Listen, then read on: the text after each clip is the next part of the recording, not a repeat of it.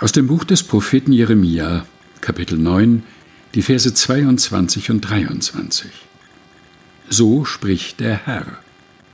Ein Weiser rühme sich nicht seiner Weisheit, ein Starker rühme sich nicht seiner Stärke, ein Reicher rühme sich nicht seines Reichtums, sondern wer sich rühmen will, der rühme sich dessen, dass er klug sei und mich kenne, dass ich der Herr bin, der Barmherzigkeit, Recht und Gerechtigkeit übt auf Erden.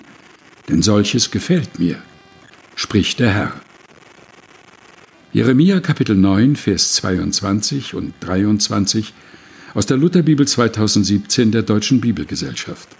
Gelesen von Helga Heinold.